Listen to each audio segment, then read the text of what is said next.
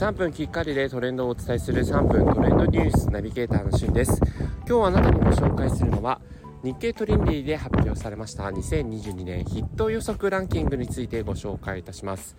え、毎年恒例なんですけれども2022年ヒット予測ということで日経トレンディがこの年末の時期にですね来年流行りそうなサービス商品を、え、ご紹介しているということなんですけども今回はこの第10位から6位までを発表していきたいと思います。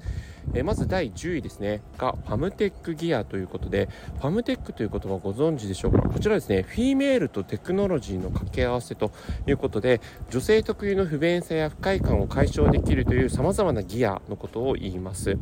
まあ、具体的に言うとさまざまなね、えー、その女性特有の、まあえー、事象に起こっていることをですねこのテクノロジーの力でこう解決していくというようなものなんですけれども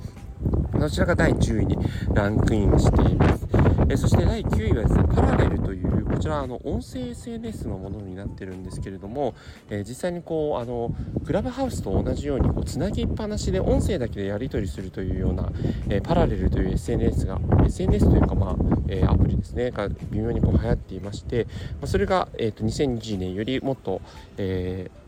認知化されるだろうというところで、まあ、実際にこう企画してねそのずっとつなぎっぱなしみたいな部分の使い方もされる人も結構いるそうです。そして第8位がちいかわということでこれキャラクターなんですけども、えー、実際にこうゆるふわなキャラクターということで、えー、こちらのものが第8位に、え、ランキングしています。そして第7位がですね BE:FIRST ということで、えこちらは7人組の、え今年デビューした、えボーイズグループなんですけれども、え AAA のですね、えあのプロデューサーの人が実際にこうこちらの7人組のボーイズグループのオーディションをこう『スッキリ』というね番組内でやっていたんですけどスカイハイさんですね、えー、